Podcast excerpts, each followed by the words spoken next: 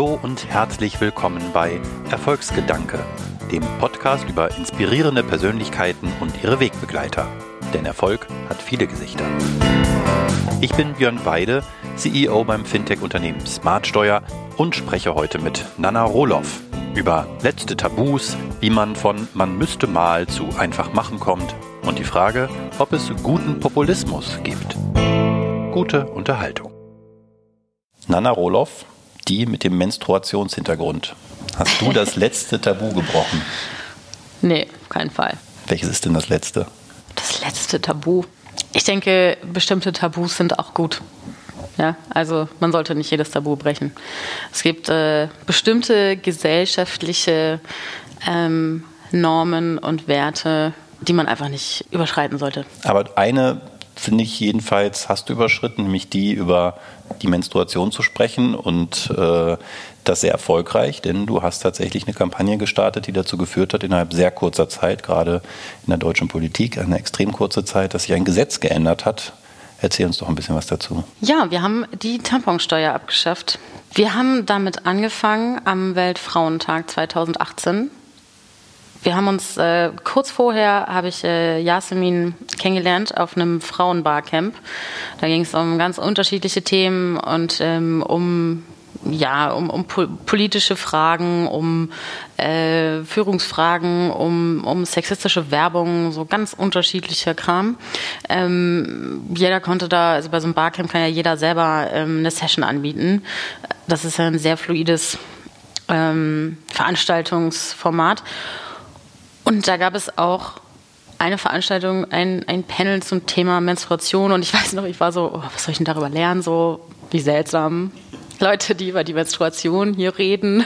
Es geht doch um Politik und um die wichtigen Dinge und so.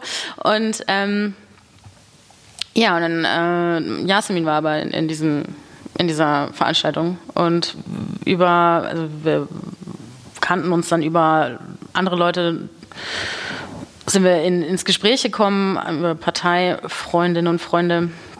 Und ähm, ja, dann kamen wir auf diese Steuer, auf diese abstrus hohe Steuer auf Tampons und Co. 19 Prozent, während gleichzeitig Schnittblumen mit 7 Prozent besteuert werden und Hundekuchen. Und äh, wir dachten so, das kann ja irgendwie nicht sein, das ist ähm, völlig absurd und da müssten wir eigentlich mal was machen. Und ich habe zu dem Zeitpunkt bei Abgeordnetenwatch gearbeitet.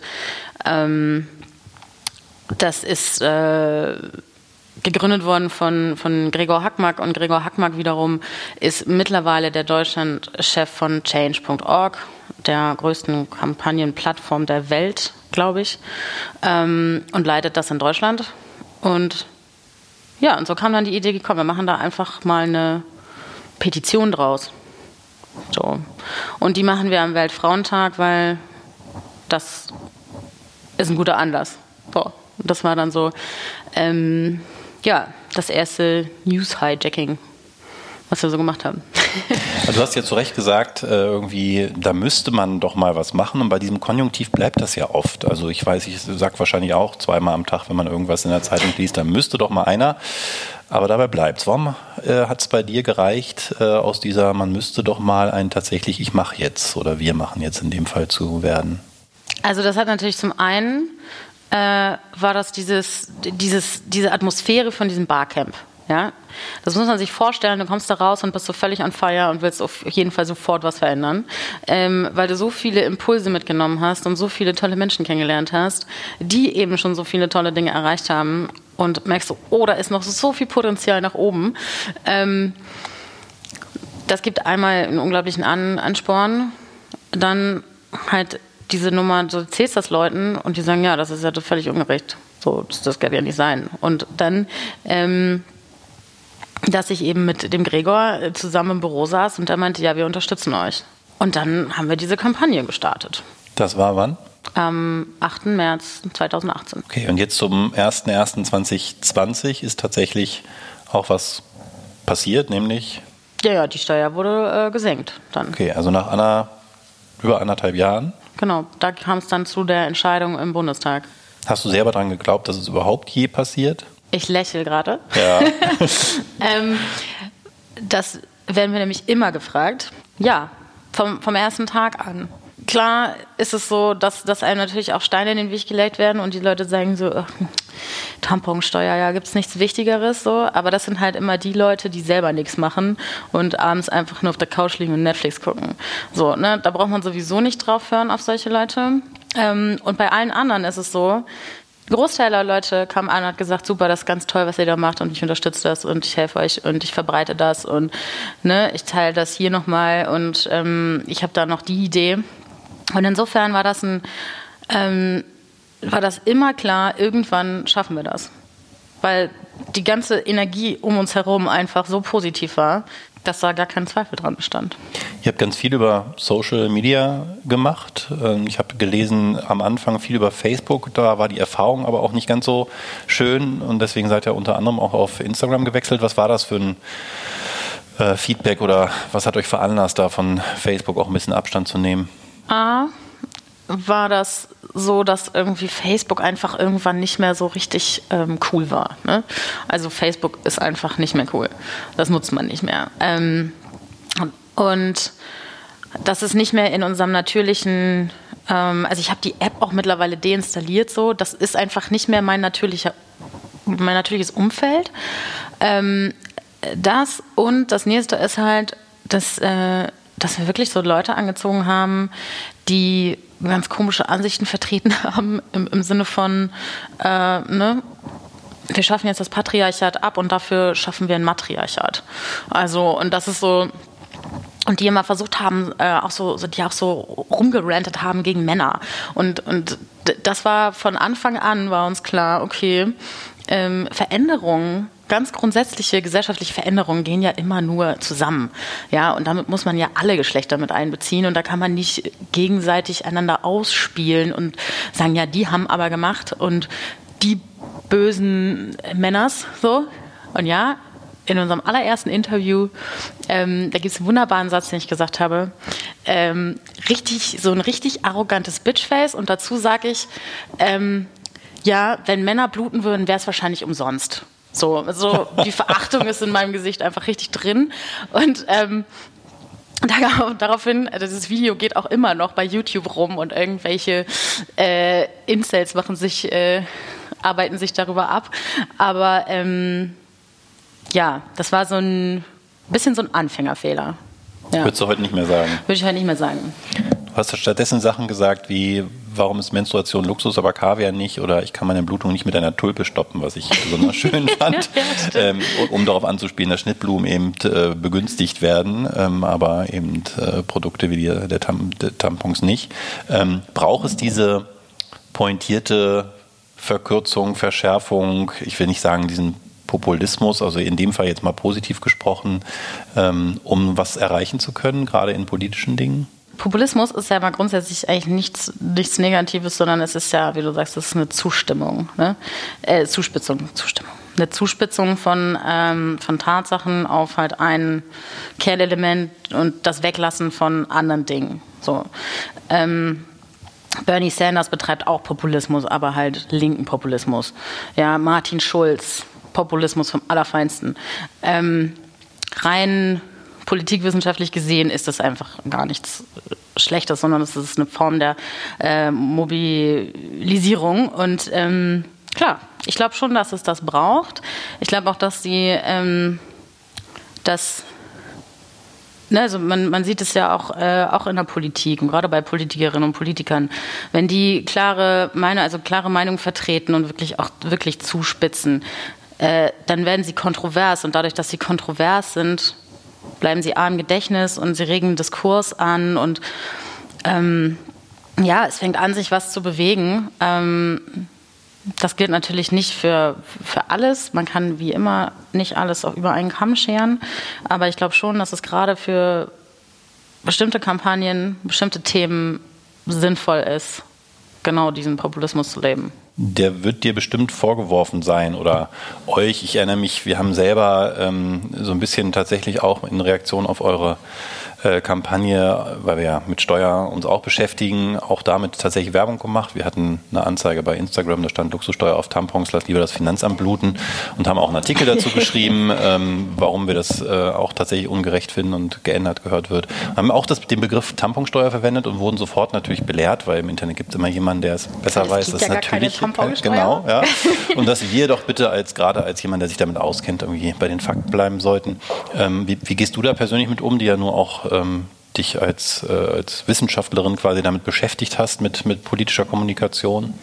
Also ich blockiere solche Leute grundsätzlich, weil das sind auch, äh, also das sind meistens Männer, muss man ganz klar sagen. Die sind meistens auf Twitter, kommen sie an oder in irgendwelchen Kommentaren unter irgendwelchen Artikeln und die sind auch nicht darauf aus, ähm, das zu verstehen.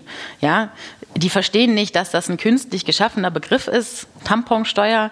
Ähm, ne, irgendwann habe ich angefangen, das immer, immer zu sagen, sogenannte Tamponsteuer, ja, und das auch so zu schreiben, ähm, damit eben genau das nicht passiert. Aber natürlich, ne, die kommen immer an und regen sich über irgendwas auf. Und äh, die sind aber auch nicht in der Lage, darüber zu diskutieren und das zu reflektieren und die wollen das gar nicht verstehen. Ne? Also wenn du dich an wirklich so ein Larifari aufhängst, so, ja. Also zur Luxussteuer muss ich allerdings sagen, das ist halt wirklich ähm, nicht korrekt und wir haben schon ähm, am Anfang auch natürlich mit diesem Luxussteuer ähm, Element gespielt, nachdem wir uns dann aber mit Stefan Bach vom DIW unterhalten haben, der ja wirklich, äh, ne, der ist ja der Steuerfachexperte ähm, in Deutschland schlechthin. Und ähm, man muss dann auch tatsächlich irgendwann ne, von diesem Populismus ein bisschen abrücken, äh, wenn man auf, ausreichend Aufmerksamkeit hat und dann gucken, dass man wirklich detailliert reingeht und, und guckt, ähm, wo dann eigentlich der Kern der Sache ist. Also zur Erklärung, es ist deswegen keine Luxussteuer, weil die normale Steuer eigentlich die 19 Prozent sind und das andere ist eine ermäßigte. Aber ich genau. finde es trotzdem legitim, wir haben es auch so genannt, äh, von Luxussteuer zu sprechen, weil die Idee ja eben ist, man nimmt genau die von dieser hohen Steuer aus, die Sachen des täglichen Bedarfs. Und so habt ihr ja auch argumentiert, das ist eben genau was, was sich eine Frau nicht aussuchen Total. kann, ob sie blutet oder nicht. Insofern ist es etwas, das stellt einen vielleicht nicht täglichen, aber doch äh, monatlichen Bedarf dar und soll deswegen ausgenommen werden. Also kann ich gut nachvollziehen. Ja. Ähm, jetzt wart ihr erfolgreich, ähm, tatsächlich tatsächlich, indem ihr auch wirklich was politisch verändert habt. Das, also Erfolg gibt euch da auf jeden Fall ja auch schon mal recht. Jetzt habe ich mich gefragt, als ich das so gelesen habe, du warst äh, noch bei Abgeordnetenwatch, als ihr begonnen habt und hast äh, dann Arbeitgeber gewechselt, bis jetzt in einer ja, profilierten äh, PR-Agentur. Was sagt denn der eigene Chef, wenn die äh, Junior-Campaignerin plötzlich in der New York Times gefeatured wird? Fand er super. ähm, schönen Gruß, Tapio.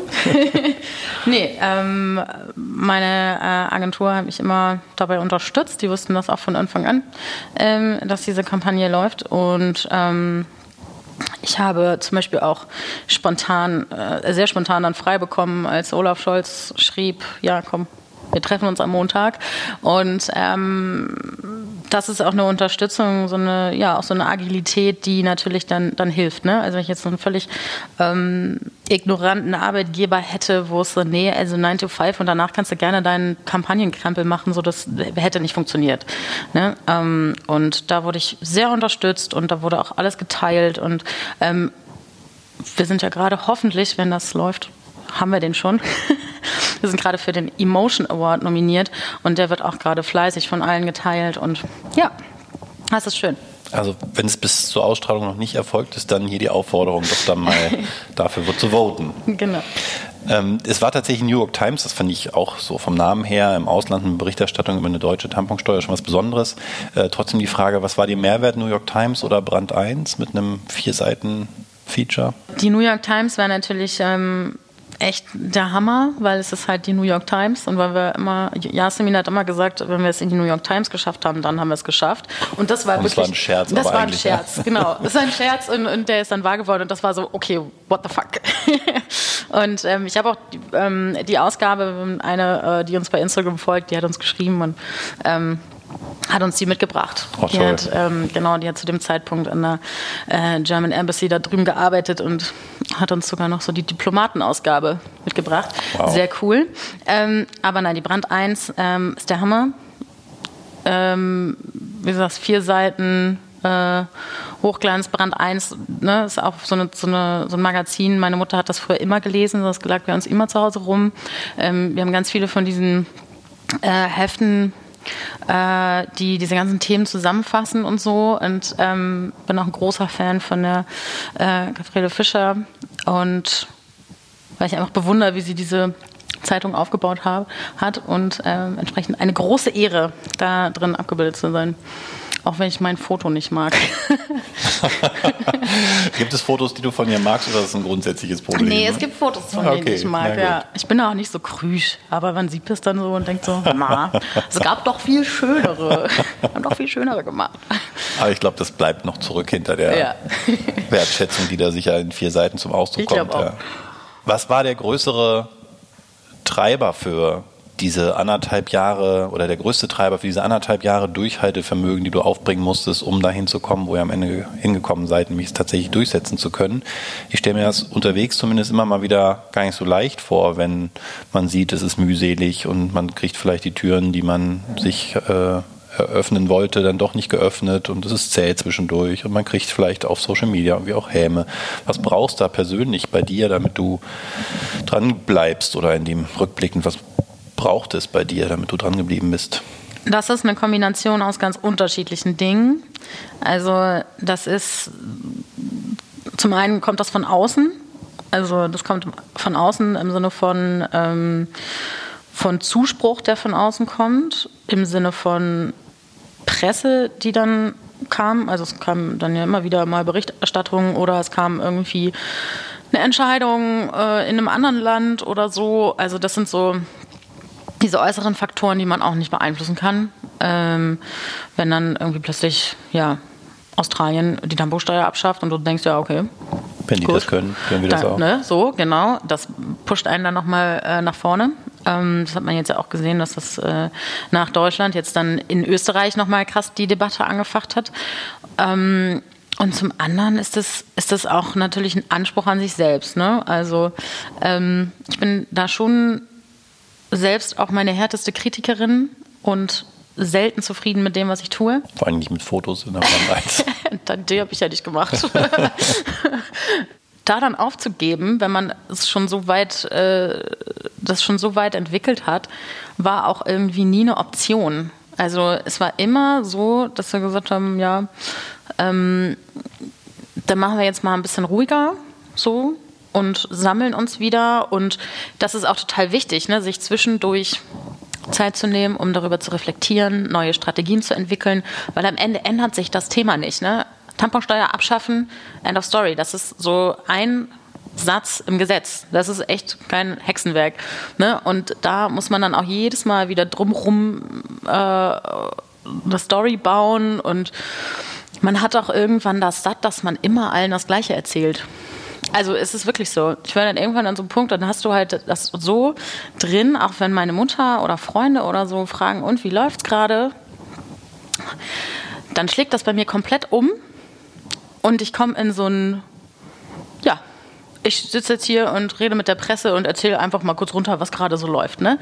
Also es ist so ganz, ähm, ganz interessant, wie das so auch so unterschiedliche Persönlichkeiten sind sozusagen, die dann die dann da agieren. Ja. Braucht aber, glaube ich, schon eine, gewisse Persönlichkeit, damit man da überhaupt dran bleibt. Du schreibst über dich selbst auf deiner, weiß gar nicht, wo ich das gelesen habe, Seite, dass du eine hoffnungslose Idealistin bist. Das brauchst du wahrscheinlich schon, oder? Ja. Diesen Idealismus. Ja, du brauchst halt auch das, ähm, ein höheres Ziel, denke ich. Mhm. Also ähm, ich habe das nicht gemacht, um ich habe das nicht für mich selbst gemacht.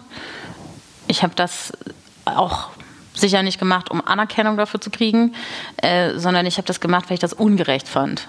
Ne? Ich fand das einfach ungerecht, dass diese Tampons so besteuert werden und dann bin ich losgelaufen und habe geguckt, wie kann ich das ändern. Ähm, und das geht jetzt auch weiter. Ne? Also mein ganzes Leben ist davon geprägt, eigentlich zu sagen, Ungerechtigkeiten gehören abgeschafft. Da ist natürlich die große Frage, was ist gerecht und was ist ungerecht. So, das ist halt dann wieder eine persönliche Frage, auch eine Frage der Debatte. Aber das ist ein großer Treiber. Ne? Also einfach diese höhere, ja, fast schon philosophische Frage von Ungerechtigkeit. Aber jetzt hast du tatsächlich in dem Fall ja gelernt, dass es sich lohnt, sich einzusetzen. Was hat das dir mit dir gemacht? Gibt es neue Ideen, andere Dinge, andere Ungerechtigkeiten, die du jetzt mit dem Wissen und der auch Überzeugung, ich kann da tatsächlich was bewegen, äh, verändern willst? Also als allererstes wollen wir jetzt natürlich äh, kostenfreie Menstruationsprodukte in öffentlichen Einrichtungen. Das haben wir dann schon wieder runtergebrochen, ähm, damit das auch der letzte Depp versteht. Ja, also wir machen jetzt nicht deutschlandweit öffentliche Einrichtungen, sondern wir konzentrieren uns jetzt auf Hamburger Schulen. Ja, so also damit es halt ganz basic ist, ankommt, wollen wir versuchen, ob wir hier nicht so ein Modell hinkriegen.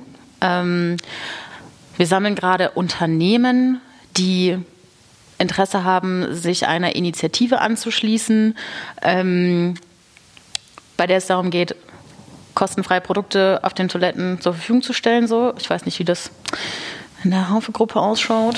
Habt ihr sowas? Habt ihr Lust zu hm. sowas? Ähm, weil wir haben festgestellt, dass es in den meisten Unternehmen auch noch daran hapert. Aber das hapert einfach an einem Verständnis dafür. Ne? Und ähm, da muss man auch vielleicht einfach mal fragen. Und so eine Packung Tampons kostet nicht die Welt. Und, und zack. So, also das ist jetzt mal das Erste, weil es auch einfach ähm, eine logische Schlussfolgerung ist, weil wir festgestellt haben im Laufe dieser Kampagne, dass ganz viele ähm, Ungerechtigkeiten und Ungleichheiten, also zwischen den Geschlechtern, lassen sich halt eben auf einfach diese fünf Tage Menstruation im Monat zurückführen. Ja, inwiefern? Da liegt, ganz, äh, da liegt ein ganz essentieller Ursprung vom Unterschied der Geschlechter.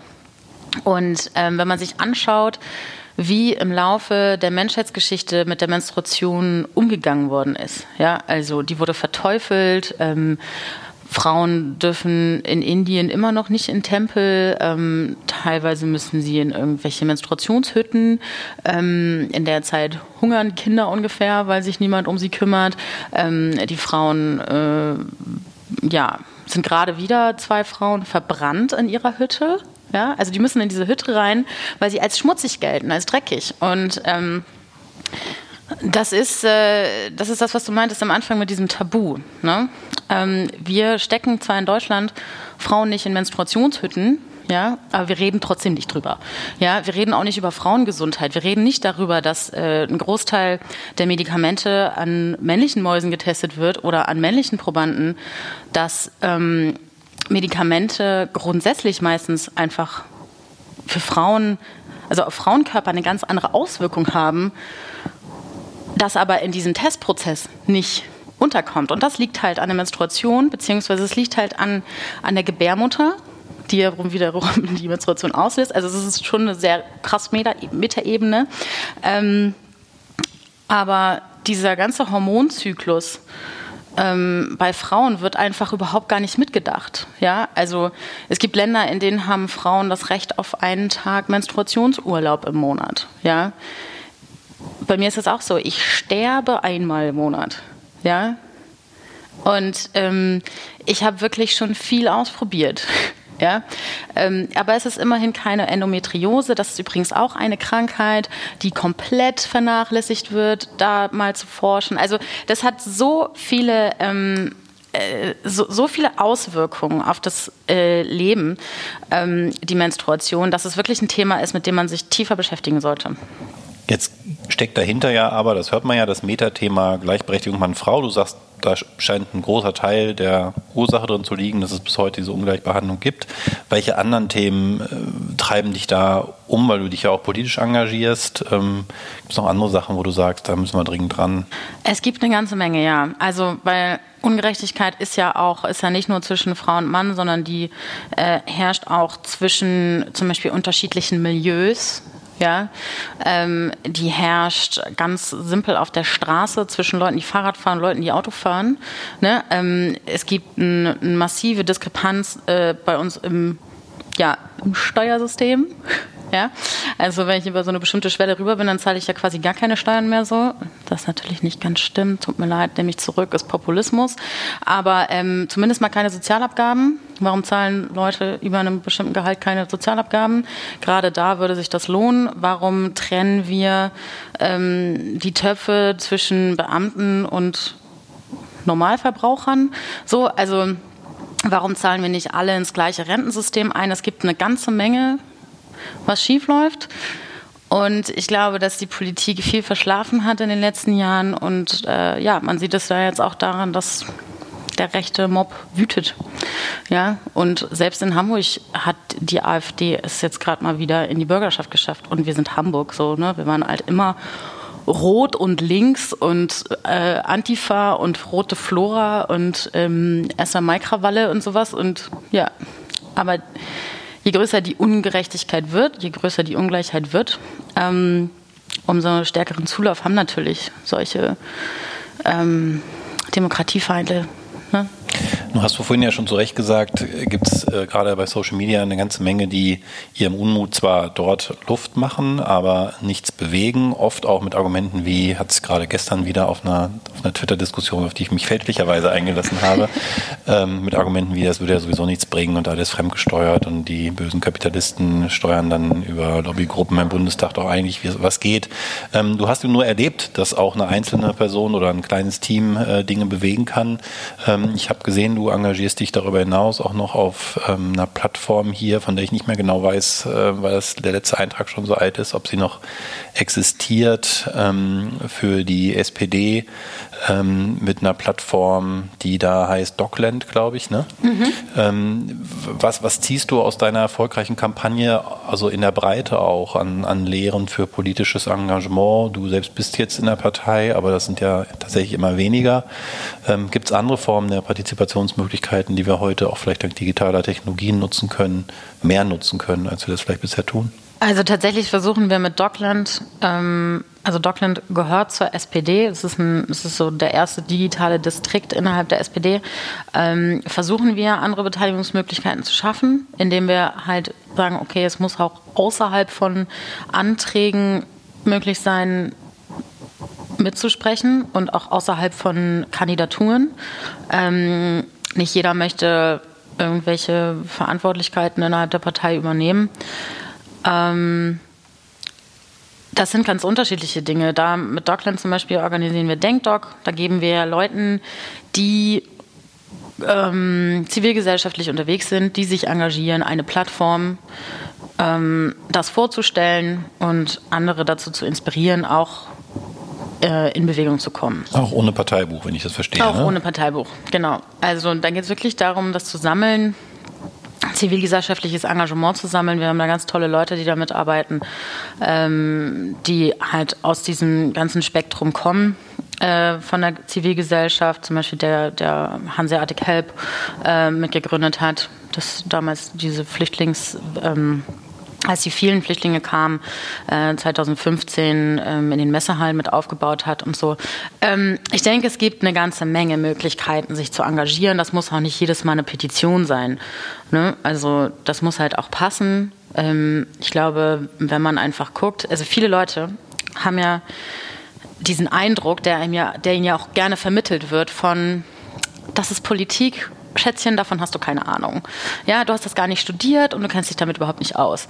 Und das ist so, ähm, ich selber habe auch den Eindruck, dass das äh, gerne erzählt wird und viel vermittelt wird, so ne, von, von, von alten weißen Männern ganz besonders. Ähm, und das ist halt falsch. Also jede Entscheidung, die wir treffen, treffen wir auf Basis von unserem Umfeld. Und das sind alles politische Entscheidungen. Es ist eine politische Entscheidung, ob ich bei Rot fahren darf oder bei Grün fahren darf. Wir haben das halt mal festgelegt. Ja? So, es ist eine politische Entscheidung, wann ich in Rente gehe, wann ich nicht in Rente gehe. Ähm, es ist eine politische Entscheidung, ob ich Arbeitslosengeld bekomme oder nicht. Es sind so alles um uns herum, sogar die Höhe des Bürgersteigs ist eine politische Entscheidung. Ja? Also ähm, wenn man einfach seine Nische findet wo man sagt, das möchte ich gerne so und so haben. Ja. Und dann anfängt einfach Mitstreiterinnen und Mitstreiter zu finden, ähm, kann, man, kann man überall was bewegen. Völlig egal. Ich habe mich auch, ich habe mal angefangen, mich dafür einzusetzen, dass man überall diese abgesenkten Bürgersteige hat, weil du kommst ja weder mit dem Rollstuhl hoch noch mit dem Kinderwagen. Ne? Aber was würdest du denen raten, die ähm, tatsächlich sagen, ich, mich stört auch einiges an der Welt, aber ich habe das Gefühl, Parteien sind irgendwie nicht der richtige Ort für mich. Wo, wo würdest du die hinschicken heute, wenn die sich engagieren wollen? Ja, die können ja auch eine Bürgerinitiative aufmachen. Ähm, die können in ein Jugendzentrum gehen. Die können auch einfach eine Demo organisieren.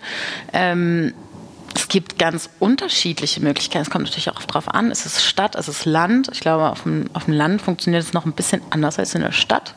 So, ich glaube, die Auswahl an Partizipationsmöglichkeiten in der Stadt ist größer. Ähm, da ist aber der Punkt, ne, es gibt ganz viele, auch, auch natürlich Diskussionsmöglichkeiten im Internet. Ähm, auch für Leute, die, die halt nicht in der Stadt wohnen und die nicht konstant äh, irgendwie jede Woche zu Treffen XY rennen können. Ähm, oder dass es da einfach gar nichts gibt. Ich meine, man kann auch einfach was aufmachen. Ne? Man kann auch einfach sagen, ich möchte über, ähm, weiß nicht, Backsteine reden. Ich sehe einfach jetzt gerade Backsteine, deswegen Backsteine. Ähm, und darüber, wie viele Backsteine in so einem Haus verbaut sind und dann sagen, gut, dann mache ich jetzt eine Plattform auf, bei der darüber geredet wird, über dieses Thema. Jetzt machen das ja ganz viele, leider, also gefühlt irgendwie genau die, ähm, die sehr lautstark sind und ähm, vielleicht auch äh, in eine politische Richtung tendieren, die uns beiden jetzt nicht zusagt. Woran liegt das gefühlt, dass diese Möglichkeiten, die wir heute haben, ähm, noch nicht dort genutzt werden, wo sie vielleicht den gesellschaftlich positivsten Impact auslösen können, so wie du das jetzt getan hast? Also das Problem ist, glaube ich, so ein bisschen, dass man sich rechts der Mitte relativ schnell auf ein paar Feindbilder einigen kann und dann wird losgelegt.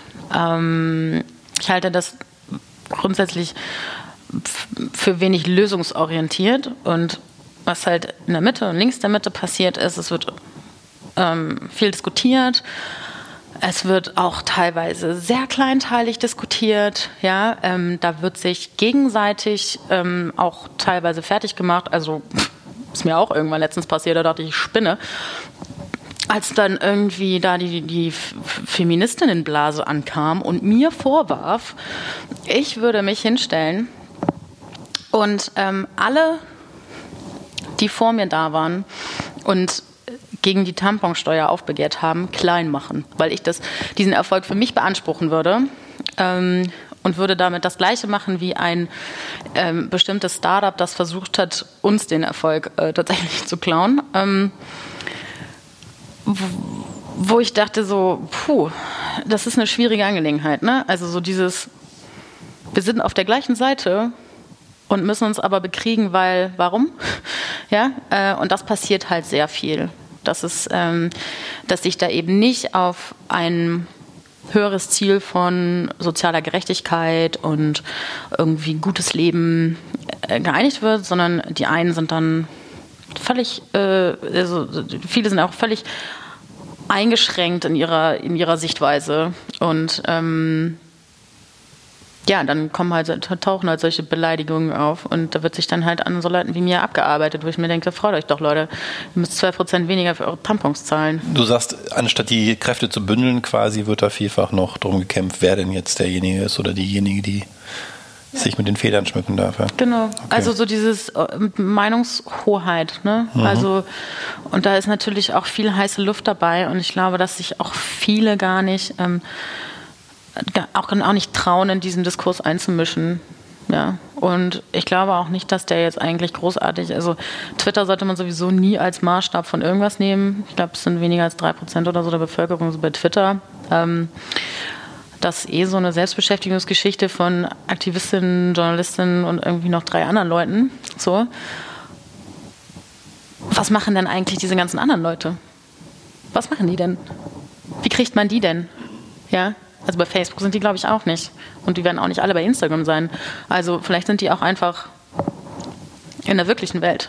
So, und vielleicht muss man auch darüber nachdenken. Ich meine, Fridays for Future ist nicht umsonst so erfolgreich, ne? weil sie draußen sind. Sie sind halt eben keine Internetbewegung, sondern sie kehren diesen Trend zur Digitalisierung um und sagen, wir gehen jeden Freitag demonstrieren. So, ich glaube, dass so eine Tendenz auch dahin gehen wird. Ich kenne auch viele Leute, die jetzt anfangen tatsächlich. Ne, Fastenzeit fängt ja jetzt an. demnächst irgendwann, ich kenne mich da nicht so aus, ich habe das gelesen. Ähm, und viele, die dann tatsächlich so ein Digital Detox machen und jetzt dann, wie lange geht das? 40 Tage oder so? Das Handy einfach nur noch für Verabredungen nutzen. Also du sagst, ähm, bei allem, was Social Media auch dir persönlich geholfen hat in der Kampagne, wenn ich das richtig verfolgt habe, sie war Grundlage für den späteren Erfolg sicher, reicht es nicht dabei stehen zu bleiben, sondern man muss raus in die Welt. Ihr wart vor allen Dingen in der Welt viel auch in den klassischen Medien. Ähm, Friday for Future ist auf den Straßen und zwar überall in verschiedenen Städten. Ähm, ist das so dein, dein Credo des, äh, oder die Essenz, wo du sagst, daran würdest du den Erfolg der Kampagne auch festmachen, dass ihr nicht stehen geblieben seid bei der Social Media Blase? Ja, absolut. Die klassische Presse ist super wichtig und auch tatsächlich irgendwie, ja, sich wirklich mit den Leuten auseinanderzusetzen, die auch verantwortlich sind. Ja, also das ist ja ist ja nicht eine reine Öffentlichkeitskampagne gewesen, sondern das waren halt stundenlang am Bundestag anrufen und die Leute nerven, ja, und denen auch teilweise wirklich was vom Pferd zu erzählen, ja. Da hilft es dann wirklich manchmal zu erzählen, ja, aber sie haben doch da und da gesagt. Und deswegen möchte ich jetzt gerne einen Termin, um mal darüber zu sprechen.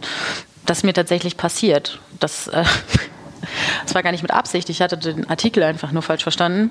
Ähm, der Typ hatte dazu gar nichts gesagt, aber so habe ich eigentlich diesen Termin bekommen, ja. So. Und ähm, ja, und, und das sind, das sind die, der Erfolg der Kampagne basiert auch auf diesen, auch und vor allem auf diesen persönlichen Treffen. Auf dem, was wir da in einem Hinterzimmer besprochen haben am Ende. Ja, wo wir ausklamüsert haben, okay, was können wir denn jetzt machen, um die Unionsfraktion ins Boot zu holen? Ja. Mhm. Und ja, das haben wir danach öffentlich gemacht, weil Lobbyismus funktioniert in meinen Augen ähm, auch nur dann inklusiv, wenn man es danach, also wenn man es am besten währenddessen gleich sofort öffentlich macht. Ähm, aber klar, das, das ist ähm, dieser, dieser Kontakt und dieses wirkliche klassische Rausgehen, ähm, Klinken putzen, das ist das, was am Ende zieht und nicht irgendwie drei Instagram-Posts. Jetzt heißt dieser Podcast Erfolgsgedanke und äh, über den Erfolg deiner Kampagne haben wir schon gesprochen. Er ist ja sichtbar. Ähm, über ein paar Personen, die dich da auf dem Weg be begleitet haben, die wichtig waren, offensichtlich haben wir auch schon gesprochen. Gibt es noch jemanden oder etwas, wo du sagst, da blicke ich besonders dankbar darauf zurück? Das war Teil der Bewegung und war Teil, also Ursache dafür, dass es geklappt hat? Also grundsätzlich bin ich mal jedem Menschen dankbar, der auf dem, dem ich auf diesem Weg begegnet bin, ja, und auch jedem Feedback, ähm, weil also jeder, der sich halt auf eine Diskussion eingelassen hat, ne, und der nicht einfach nur gesagt hat, entweder äh, ja, finde ich doof oder ne, so, sondern der gesagt hat, okay, da müssen sie aber jetzt nochmal down daran denken. Also äh, jeder, der sich die Zeit genommen hat, sich damit kritisch auseinanderzusetzen und positive oder ne, grundsätzlich Feedback zu geben, ähm, dann bin ich sehr dankbar. An, ansonsten äh, möchte ich hiermit meine Mutter grüßen, Gerne. Die, die immer äh, da ist und immer ähm, mit einem guten Rat ähm, mir zur Seite steht. Äh, völlig egal in welcher Lebenslage, die hat halt immer irgendwie eine Idee. Und ähm, ja, und wer auch sehr äh, supportive immer ist, ist äh, mein Freund, der ja, mir dann auch immer sagt, ja, na, na, überleg doch mal, was du jetzt schon alles geschafft hast, ne? Und ob das jetzt wirklich äh, so, so schlimm ist es doch gar nicht. ja. Und der das ertragen hat. Ähm, auch dieses, klar, man fängt dann an, in der Öffentlichkeit zu stehen und erstmal ist es komisch, und dann kommt man sich auch irgendwann richtig komisch vor, wenn man anfängt, äh, das dann immer zu erzählen. Ne? So, ja, hm, ich habe jetzt ein Interview hier und ich habe ein Interview da. Und ähm, das konnte ich dann alles immer dem Tim erzählen, damit ich das dann nicht so, also es kommt ja auch, es soll ja auch nicht arrogant rüberkommen. Ne? So dieses, ja, wir haben jetzt das da reingeschafft in die Zeitung oder so. Würde sich ein Mann auch diese Fragen stellen? Wahrscheinlich nicht. Aber ich glaube, dass ähm, das ist auch nicht schlimm. Also Männer und Frauen sind ja unterschiedlich und wenn man einfach die jeweils, also ne, ich finde, es gibt nichts Schlimmeres, als zu sagen, alle, alle müssen gleich sein. Weil es sind nicht alle gleich, es sind alle Menschen unterschiedlich. Und es gibt ja auch mehr als äh, jetzt zum Beispiel Männer oder Frauen, es gibt ja noch mehr Geschlechter. Das ist auch etwas, was ich lernen musste auf dieser Reise, ähm, was sich aber sehr eingeprägt hat. Wenn man die Eigenschaften nutzt, die man selber hat, ja, die sind halt bei mir ist es halt irgendwie, ich denke darüber nach, ob das jetzt, äh, wie das ankommt oder ne, ob das richtig ist oder wie auch immer. Und jemand anders ist dann, ähm, ist dann halt anders, ne? Der sagt dann, ja, hm, komm, wir machen jetzt einfach mal oder weiß der Kuckuck was. Ähm, Yasemin und ich, mit der ich die Kampagne zusammen gemacht habe, wir sind auch 100 Prozent unterschiedlich, ja. So, ähm, da war ich dann tatsächlich eher die, die immer gesagt hat, ja komm, wir machen das jetzt. So. Und ähm, ja, ich, ich überlege mir da was und wir reden darüber und bla und völlig impulsiv teilweise auch äh, und, und naiv an irgendwelchen Dinge reingegangen bin. Und Jasmin, die mich dann immer wieder ein bisschen so auf den Boden der Tatsachen gebracht hat und gesagt hat, ja komm, ne, so, wir gucken jetzt nochmal. Und einfach zu gucken, was die persönlichen Stärken sind, hilft einem, glaube ich, auch schon weiter. Und man muss sich natürlich irgendwie wohlfühlen in seiner Haut. Ich glaube, das hilft auch. Ich hoffe, du fühlst dich äh, in deiner Haut wohl und hast genug Energie, noch viele von den Ungerechtigkeiten dieser Welt mit deinem Engagement und deiner, deinem Idealismus tatsächlich zu verändern. Ähm, herzlichen Dank für das Gespräch und viel Erfolg bei deinen weiteren Vorhaben. Ich danke dir.